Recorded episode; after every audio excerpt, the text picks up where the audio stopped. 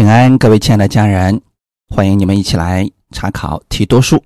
今天是我们提多书的最后一讲，我们看提多书的第三章十二到十五节。我们分享的题目叫“学习行善”。先来做一个祷告，天父，感谢赞美你，带领我们一起来查考提多书。你帮助我们在提多书当中学习到服侍的智慧。也让我们明白基督的心意，效法基督而服侍。让我们不以自己为中心，乃以基督为中心。如此行，不单能造就我们自己，也能造就听我们的人。愿圣灵在这个时间当中，不断的更新我们，帮助我们，也带下你的启示给我们，让我们知道当如何去行。不管周围的人如何去做。我们愿意顺服基督的话语而行，把下面的时间交给圣灵，你亲自帮助我们。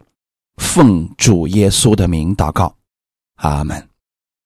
提多书第三章十二到十五节，我打发亚提马或是推基谷到你那里去的时候，你要赶紧往尼格波利去见我，因为我已经定义。在那里过冬，你要赶紧给律师希纳和亚波罗送行，叫他们没有缺乏，并且我们的人要学习正经事业，预备所需要的，免得不结果子。同我在一处的人都问你安，请但问那些因有信心爱我们的人安。愿恩惠常与你们众人同在，阿门。这是提多书的最后一讲，虽然经文不多，但内容很重要，特别是教会服侍人员和教会领袖需要认真学习。这里提到了保罗如何安排服侍人员以及事工，在他的心里从来没有把。哪间教会看作是自己的所属品，在保罗的心中，认为教会就是基督的，基督是头，教会是身子，而我们是肢体。保罗的服饰并没有私心，而是将各教会之间联络起来，彼此帮助。教会弟兄姊妹之间也是如此。彼此相爱，只有这样，大家的力量才能用到一起，共同建造基督的身体。也只有这样，才不会被异端迷惑和欺骗。当服侍人员没有私心的时候，以基督为中心服侍，这些问题就不会再出现了。之所以教会之间，会攻击信徒之间不和睦，都是因为没有看到基督，只看到了自己的得失，这样才给异端留下了攻击的机会。透过今天的分享，我们看看保罗是如何安排服侍施工的，看他是如何服侍的。从十二节开始，保罗说：“我打发。”亚提马或是推基谷到你那里去的时候，你要赶紧往尼格波利去见我，因为我已经定义在那里过冬。为什么保罗要提多去看他？在这里并没有直接说原因，但是我们看到了一件事情：保罗让提多去看他的时候，他就打发另外的童工。接替提多的服饰。保罗要见提多是非常迫切的，所以保罗说：“你要赶紧来。”这里提到“赶紧来”，说出保罗心里有很重的负担，要见提多。提多书跟提摩太后书的时间写作时间非常的接近，你看到保罗在。提摩太后书如何迫切的要见提摩太，在提多书里边，我们也看到了保罗同样迫切的想要见提多。虽然这里并没有明确的指出保罗是什么原因要如此，但是根据提摩太后书以及提多书所记载的所有事情，我们将这些连接起来，可以看出来，保罗知道。他在地上的日子已经不多了，他有很多很多的话想告诉他的同工，也有很多很多的启示想要告诉他的同工。对这两位同工在服饰上面还有许多事情要特别的嘱托，所以他就。在那么短的时间之内，希望这二人能到他的身边。在这里，我们看到，即便是保罗身处险境的时候，他也没有为自己的安危着想，他心中所挂念的依然是神的时光。如果没有铜匠亚历山大的出卖，保罗其实是可以有很多时间去慢慢教导他们的，可现在出了这个变故之后，他来不及了，所以希望提多能够迅速的去跟他会合，他想把重要的服饰要告诉提多。从这里我们可以看出来啊，真的保罗的心中。只有基督的事情，无论面临了什么样的环境，保罗所看到的依然是主的施工。在那段时间之内，教会的确面临着非常艰苦的环境。教会内部有异端不断的在拆毁，外部呢？大环境很不好，有各样的攻击和逼迫。那这两位年轻的童工，能不能在这样糟糕的光景当中继续的服侍主？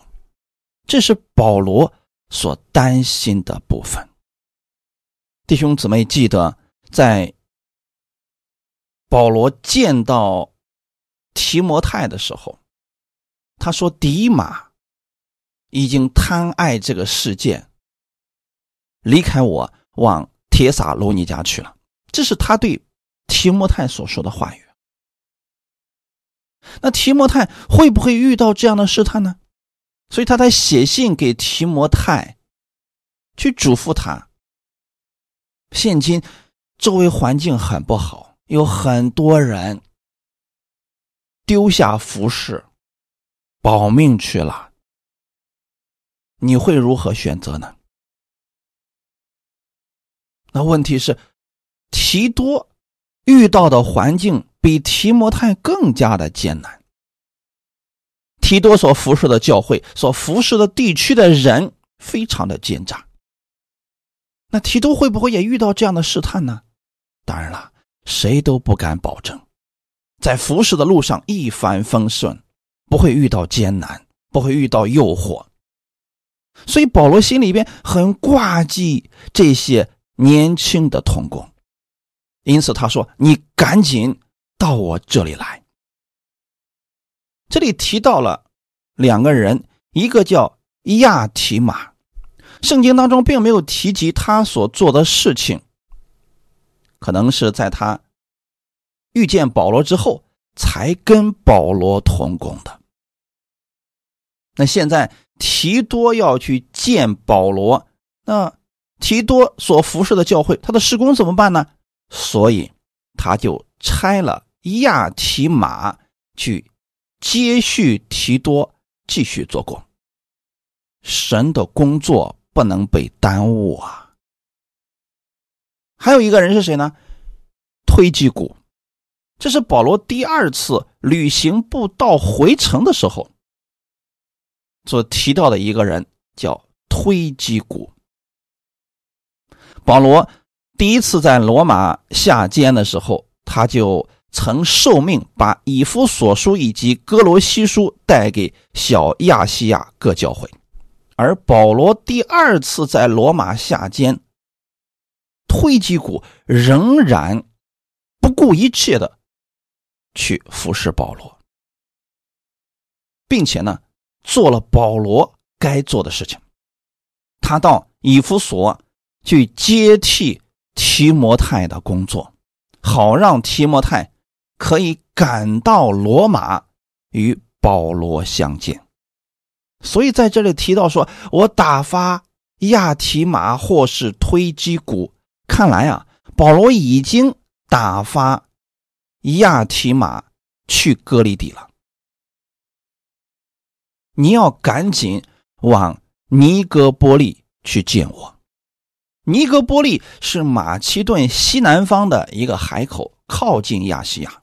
此时，保罗正往马其顿的途中，所以他希望提多能赶到尼格波利与他相见。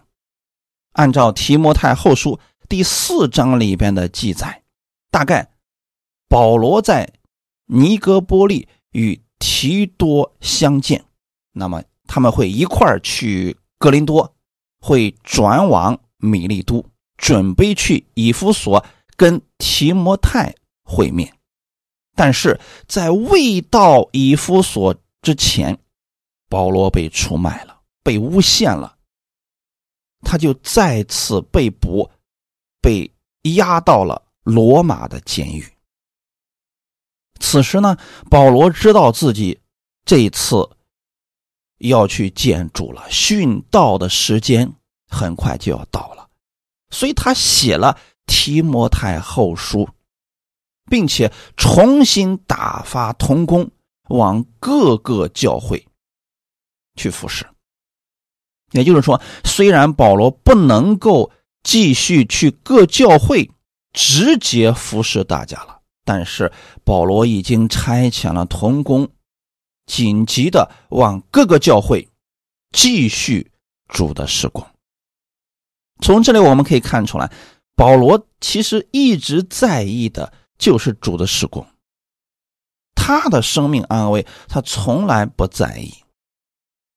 这一点真的是所有服侍人员以及教会领袖应当学习的部分。不少的服侍人员。以及教会领袖就只盯着自己的那个牧场，其他的人，他们没有爱心，也没有热心。那自己的信徒呢，他就死死的看着，也不让他们接触任何的东西。弟兄姊妹，就似乎啊，这些人是他们的附属品一样，死活都在他他们的手下。可是保罗不是这样的。保罗知道自己不能服侍的时候，那么他就差遣童工接续他，继续去做神的工作。其实我们想过没有啊？教会离了任何一个人，他都会继续下去，但是离了基督不行啊！即便今天你有一间教会。这些弟兄姊妹都听你的，可你能够活多久呢？当你去世之后，还有多少人会记得你呢？唯有主会永远记得你。因此，我鼓励所有的服侍人员，我们的服饰应该是为主而做，别想着扬名立万、得什么利益什么的，这些都是短暂的。你看，现在是一个被称为粉丝经济的时代，很多人因为自己粉丝比较多，就非常的张狂。他没想到的是，这些人能记他多久啊？这都是非常短暂的、虚无的事情如果今天教会里边的服侍人员也是看着有这么多的人天天夸奖他、称赞他，就忘乎所以。这是很可惜的事情。我们的服侍应该是站在主的心意上去服侍，按照主的心意去服侍，这样我们的赏赐是永久的。即便我们在地上的服侍结束了，我们回到了主那里，主也永远给我们保留这份赏赐的。阿门。保罗是这样的，他看到了这一点，所以他不在意自己名声是否大，利益是否多，他只在乎的是主的施工到底会不会顺利的被接替下去。你要赶紧往尼格波利去见我，这是保罗的安排呀。他想干什么呢？嘱咐提多，下一步的工作你该怎么做？十三节，你要赶紧给律师希纳和亚波罗送行，叫他们没有缺乏。大家请注意啊，这里又出现了，你要赶紧。这是保罗在地上做工的心态呀，他是向着基督的标杆直奔。本身他就不是慢悠悠的，呃，糊涂的去做事情，能不做就不做，能拖就拖，不是这样的。他迅速的做工，赶紧的做工，特别是在这个时候，他知道自己离世归主的时候马上就要到了。所以呢，他心里边更加的着急呀。那这是保罗的心态。那作为我们呢，我们的服饰也当如此呀，要把教会弟兄姊妹的事情当作是首位的，将主的工作当作是首位的，赶紧去做。阿门。可是很多呢人呢，他的信主了，他把主的事情放在最后。不紧不慢的等自己的事情做完了，才想着去做主的工作。所以在生活当中，他能经历主的大能的事情也非常的少。原因是什么呢？这个位置没有摆对呀。你看保罗在这里说：“你要赶紧给律师希纳和亚波罗送行，叫他们没有缺乏。”这里又提到了两个人，第一个人是叫希纳，他的职业是律师。那律师在旧约当中，他可以指摩西律法的专家，或者是罗马法律的学者。那个希纳呢，他是一个希腊人的名字，圣经当中啊，就在这个地方出现过这一次。所以不太好推定他到底是罗马的学法律的学者，还是摩西律法的专家。但是根据呢他这个人的名字而言，他应该是罗马的一个法律学者。大家要知道一个事情，既然那他是律师，这个职业生活都不会太差。现在有个什么问题呢？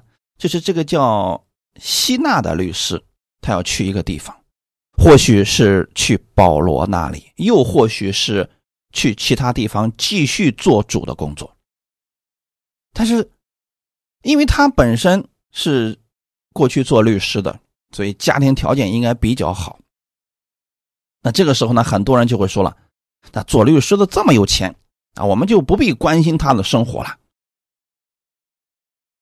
这个希娜为了主的缘故，把他过去的职业工作都放下来服侍主。为了主的缘故，他放弃了过去这种丰盛的收入。但现在呢，他要去服侍主了。或许啊，现在为止他的家底依然很丰富，但作为教会，我们不能说，反正他很有钱，我们就不必给他施工费用了，让他自己出就好了。这。不符合真理，就像以前一样，有很多的律法之下的信徒就认为，传道人就应该像保罗一样，一边工作一边服侍，完全仰望神，教会无需关注他们的需要，他们的生活要自己去负责的呀。其实这么讲的人，不仅仅是没有爱心，他也不懂得服侍原则。教会供应这些全职服侍的人。不是因为这些人缺乏而可怜他们，乃是因着主的爱，让他们知道主的供应是丰富的，让他们没有后顾之忧的为主做工啊！他们，所以保罗说：“你要赶紧的为希纳和亚波罗送行，叫他们。”没有缺乏，特别注意啊！十三节的后半部分叫叫他们没有缺乏，这就说明了为什么保罗要提多赶紧的为他们送行的原因了，是要特别的留意他们的需用啊！可能这两位现在呢就在这个地方，他要离开了。那现在呢？提多赶紧去为他们送行，要干什么呢？供应他们行程当中所有的费用，不叫他们有任何的缺乏。我们现在注意到一点啊，保罗叫一个传道人去顾念另外一个传道人没有缺乏，那这其实就是两间教会牧者之间的。彼此帮助了。在我们国内，其实有很多的教会，有的教会呢，确实资金方面非常的丰富，但有的教会却非常的贫穷。可能这两间教会也离得比较近，但是呢，那个富足的绝对不会去帮助这个贫穷的，甚至会把他们当作是同行、是对手。其实这都不符合真理呀，弟兄姊妹。我们在这里要看到保罗他服侍的心，在保罗的心里面，他看作的是所有的教会都是耶稣基督的。教会的牧者呢，也是要有丰富的供应的。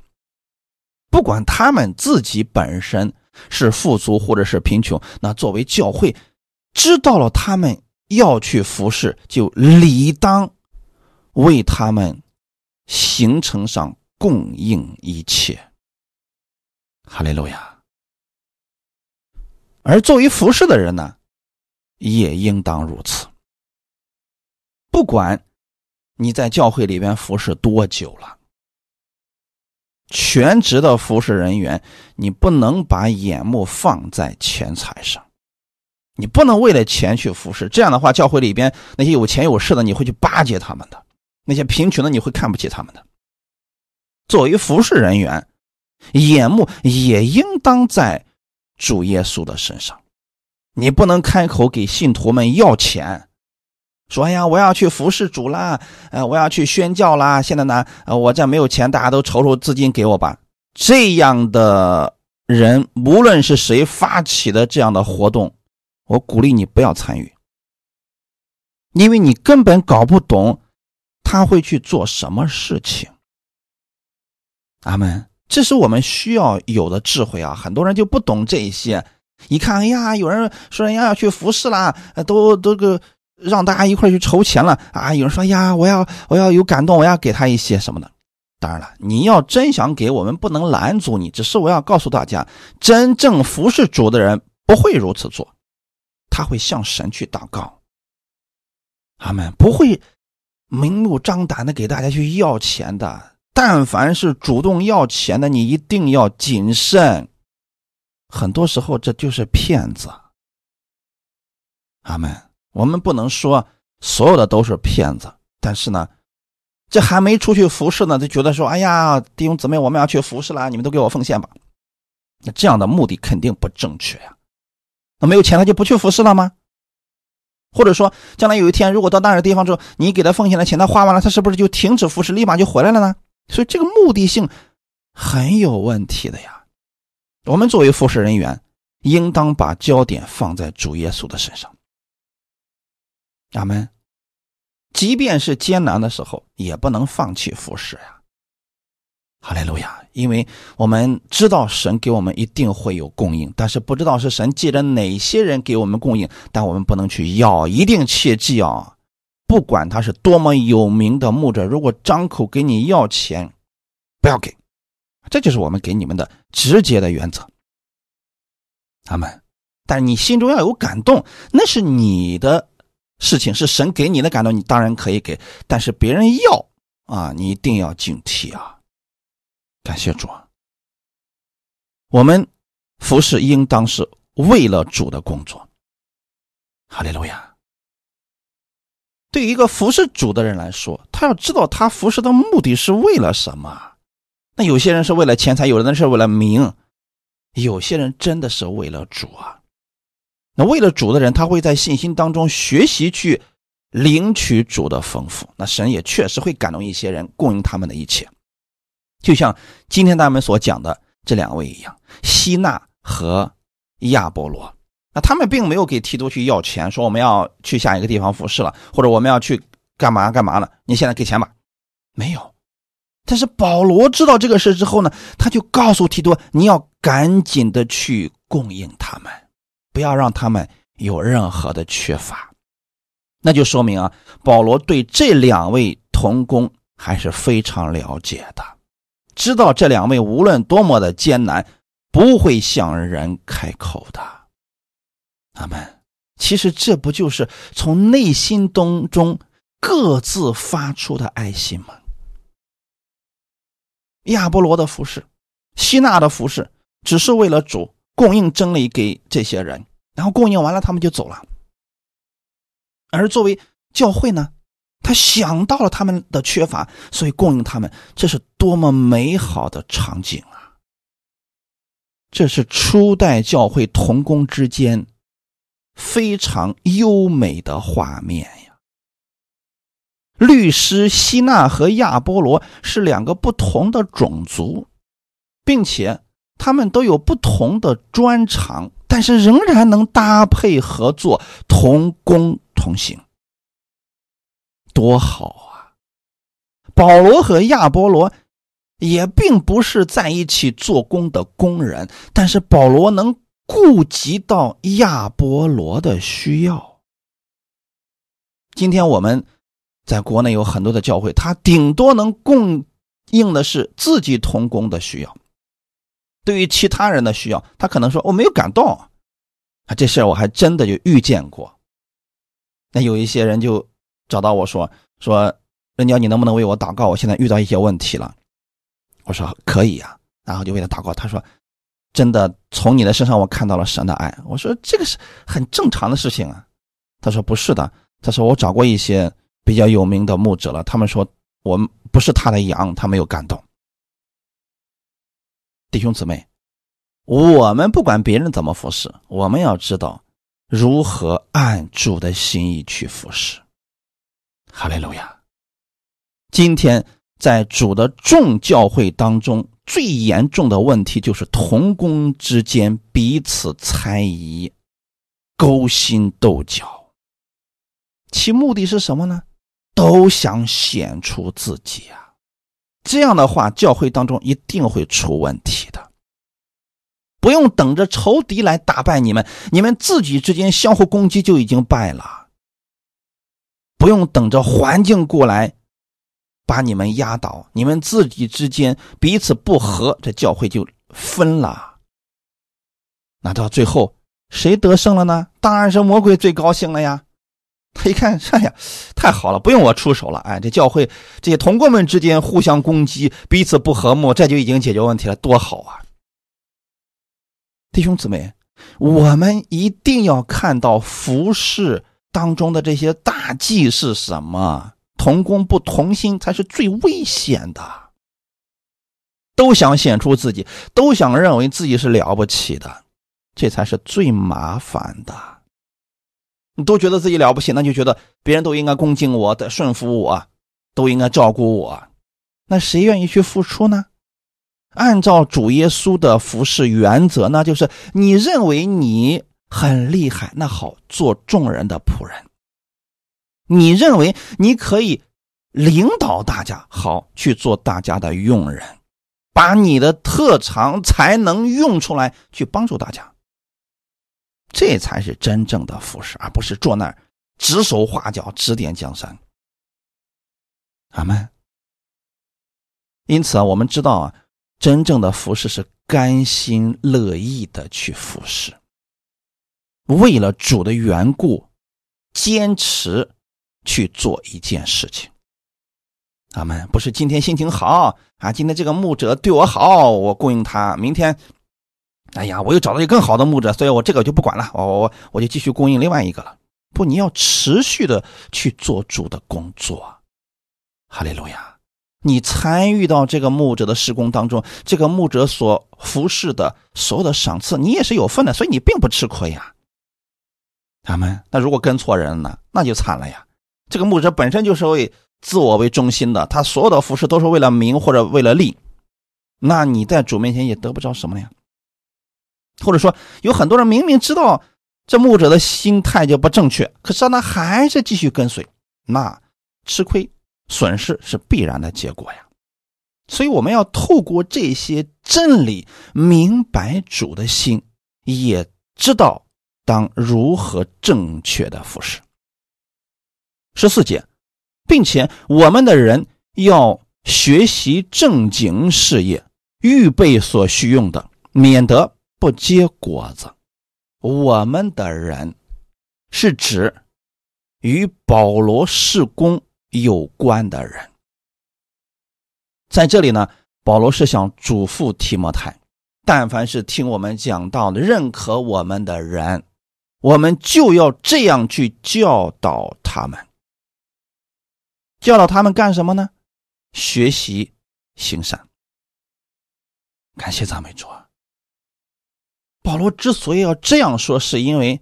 并不是所有的人都认可保罗所教导的真理，还有一些律法主义者，还有一些异端，他们是站在保罗的对立面的。那保罗所说的这些，他们肯定不会去做呀。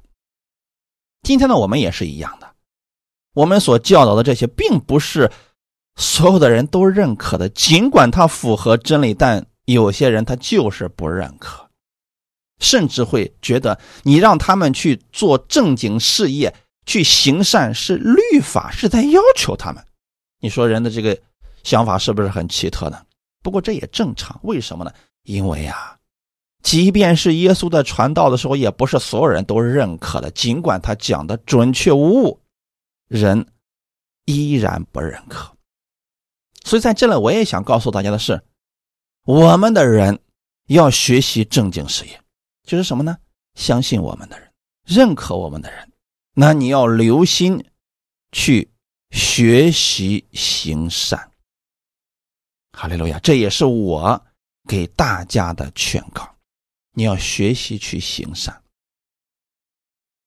比如说，你自己有工作，那么好，就用你的工作过程当中学习去帮助别人。你参与到我们的施工当中来了，好。那就学习去服侍他人，预备所需用的，免得不结果子。一定要将你所学习的真理用在生活当中，要不然啊，就变成理论了。最后就是脑袋大身子小，什么事都做不了，但是什么都知道。结不了果子的树不就是这样的吗？满树都是叶子，但我们不能成为这样。我们要把营养用在最重要的部分，结果子。哈利路亚！所以这里所提到的正经事业，指的就是行善。约翰三书第一章十一到十二节，亲爱的弟兄啊，不要效法恶，只要效法善。行善的属乎神，行恶的未曾见过神。迪米丢行善，有众人。给他做见证，又有真理给他做见证，就是我们也给他做见证。你也知道我们的见证是真的。那这里提到的是迪米丢。迪米丢行善事，大家都看得见的。这是什么原因呢？是因为它里面的真理结出来了果子。这个果子呢，众人都看见了，我们也看见了，真理也能给他做见证。哈利路亚！这就是正经事业，就是行善的果子。世人很多时候不看我们怎么说，他只看我们怎么做，因为这个世界上。能说会道的人太多了，但真正能把自己口中所说的行出来的人非常的少。那我们呢，在恩典之下，不仅仅我们要说的正确，我们还要行的正确。因为当你信的正确，你自然就会行的正确了呀。阿门。很多人行的不正确，原因是什么呢？没信正确。你信错了吗？觉得只要领受就可以了，然后其他的什么都不需要做了，这就是信的不对啊，信的不对啊。还要学习去行善的，阿门。十四节这里提到的是跟十三节连在一起的，它不仅仅是指一般的信徒要学习正经事业去学习行善，而且也包括童工们，在事工上你要学习去行善，你首先要有善心啊，要不然你怎么去？做主的工作呀，总想着从别人那儿得到点什么啊，这种心态就不要去服侍了，不适合服侍的。神的工人一定要学习去行善的，只有你学习去行善，行善的特点是给予，不断的给予给予，而不是不断的要回报要回报。只有当我们明白这个服侍原则，就是服侍就是不断的给予，不求回报的给予。这就是服侍。如果你给出去了，想得着别人的回报啊，你不如去找工作，好好上班好了。在教会两里边的服侍啊，不是这样的。为主做工不是这样的，你的眼目不应该放在人的身上，给出去的就是给出去了。他即便没有给你回报，甚至恶待你，那我们告诉主就可以了。你不能说，哎呀，我都服侍了，结果呢，别人让我受了这么大的委屈，不服侍了。这说明你对真理不太了解，并不明白服侍的原则。你看看耶稣就知道了，耶稣在服侍的时候，那么多人在他背后说风凉话，甚至说，他都知道门徒们有一天在他最需要他们的时候，也会跑的，一个都看不见。那这个时候，耶稣就不服侍了吗？他继续服侍，因为他知道自己在做什么。哈利路亚！我愿意我们所有的弟兄姊妹能明白这服侍的原则，效法保罗，他从来不顾自己的得失和安危，只愿把主的事工继续进行下去。彼得后书第一章三到八节，神的神能。已将一切关乎生命和前进的事赐给我们，皆因我们认识那用自己荣耀和美德招我们的主，因此他已将又宝贵又极大的应许赐给我们，叫我们既脱离世上从情欲来的败坏，就得与神的性情有份。正因这缘故。你们要分外的殷勤，有了信心，又要加上德行；有了德行，又要加上知识；有了知识，又要加上节制；有了节制，又要加上忍耐；有了忍耐，又要加上前进；有了前进，又要加上爱弟兄的心；有了爱弟兄的心，又要加上爱众人的心。你们若充充足足有这几样，就必使你们在认识我们的主耶稣基督上，不至于闲懒不结果子了。这是彼得所写的一段如何去服侍的，这个话语呢非常的直白，因为这个彼得啊，他没有那么高深的知识，他对主有这个认识，他就直接说出来了。对我们理解的人来说呢，也非常的简单了。这就提到啊，神已经将关乎生命和前进的事赐给我们了，那我们所有的服侍人员以及信徒，我们都能干。都应该看到这一点的呀。神把这么大的应许赐给我们，是希望我们在神的性情上有份。什么叫做在神的性情上有份呢？就是你明白了这段真理呀，能不能把这段真理就活在你的生活当中？你若是愿意如此活出来，这就是活出来了神的样式，就在神的性情上有份了。你活出来的这个部分，就是你所结出来的果子。那很多的服侍人员是这些理论全都懂，但是就是不去实行。所以你跟他一讲，他什么都知道，夸夸其谈，但是什么事都做不成，一做事情就失败，一做事情就失败。原因在哪里呢？没有多次的去实践神的话语，可能啊，这个信心仅仅是停留在他的头脑当中。如果他里边的这些信心真的变成了爱心，他就会加上行动的。即便是失败了，他也不会放弃，他会继续前行。阿门。就像使徒保罗一样，当他明白了耶稣基督的恩典，他不顾一切的为主去做工。他知道时间实在是太不够用了。如果今天有服侍人员觉得时间都不知道要干什么，你有这个时间去传福音呢？说呀，我找不着人，我不知道给别人怎么说。你懂得了那么多的真理，为什么不去使用呢？所以说，很重要的一点，我们自己要根据我们的情况来思考，如何结出果子来，要把你里面的真理活出来。阿门。十五节，同我在一处的人都问你安，请代问。那些因有信心爱我们的人安，愿恩惠常与你们众人同在。这个问安的话语呢，大家看到保罗的书信后面经常都会有，但是今天这里出现了一个非常特别的问安，请代问那些因有信心爱我们的人安。为什么要在这里说到这个事情呢？很有意思啊。此时此刻，保罗已经入狱了，被人诬陷，下到了罗马的监狱当中去了。当保罗一下监狱，那外面风言风语，什么传言都有啊。那一开始对保罗有意见的那些人，就开始散布保罗的各种负面的言论。哎呀，这个人作恶多端，所以被抓起来了。啊，这个人因为违背了神的律法，所以现在你看神把他下到监狱里边去了，很多负面的这些消息就出来了。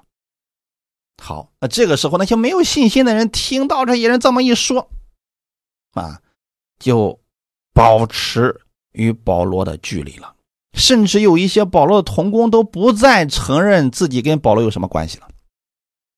真是患难之时见真情啊！啊，这个话语不仅仅用在世界上，在主里也是一样的呀。所以很多时候，我们服侍人员，特别是服侍主的人啊，你不能把你的目光放在人的身上，人都有软弱啊。特别是牵扯到生死的问题的时候，人这个软弱非常的明显呀。我们能仰望的，能相信的，能绝对相信。一生的唯有主耶稣啊！保罗现在出了这样的问题了。此时此刻，能够相信保罗的人，继续跟随保罗信息的人，这是有信心的人，而且是需要信心的。所以保罗才在这说：“请代问那些因有信心爱我们的人安。”在各种谣言满天飞的环境之下，此时依然能够相信保罗、爱保罗的人，这是不容易的。这才是真正相信保罗的人。所以保罗在这儿说：“请安慰这些人，问这些人的安。”哈利路亚。我们有没有想过呢？在我们服侍的时候，可不是所有的人都认可你的呀，可不是所有的人都愿意接待你的呀。所以遇到这些敌对的人、不接纳的人，甚至说说反话的人，不必太在意的。你只需要去关注神的真理，持续的去传扬主的真理，这就够了。哈利路亚！愿恩惠常与你们众人同在。最后，我也祝愿主耶稣的恩惠。常与你们众人同在。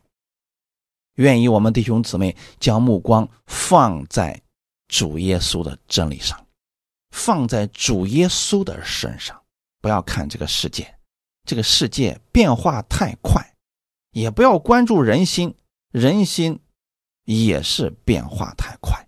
唯有主耶稣，他永不改变。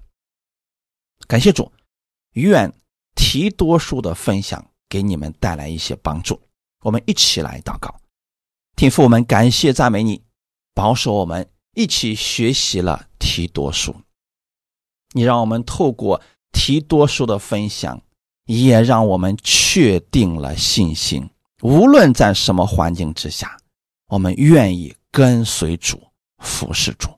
你也赐给我们服侍的智慧，让我们在各样的环境之下。拥有你的智慧而做工，也赐给我们广大的心，让我们不是定睛于自己的家、自己的教会，而是站在主耶稣的位置上看这个世界，用主耶稣的眼光去看待一切人、一切事情，用基督的心去服侍。你帮助我们。能够有持续服侍的心，无论是我们对其他的牧者、对教会，还是对以后的服侍，我们都拥有不变的心，不受环境的影响，不受周围人的言语的影响。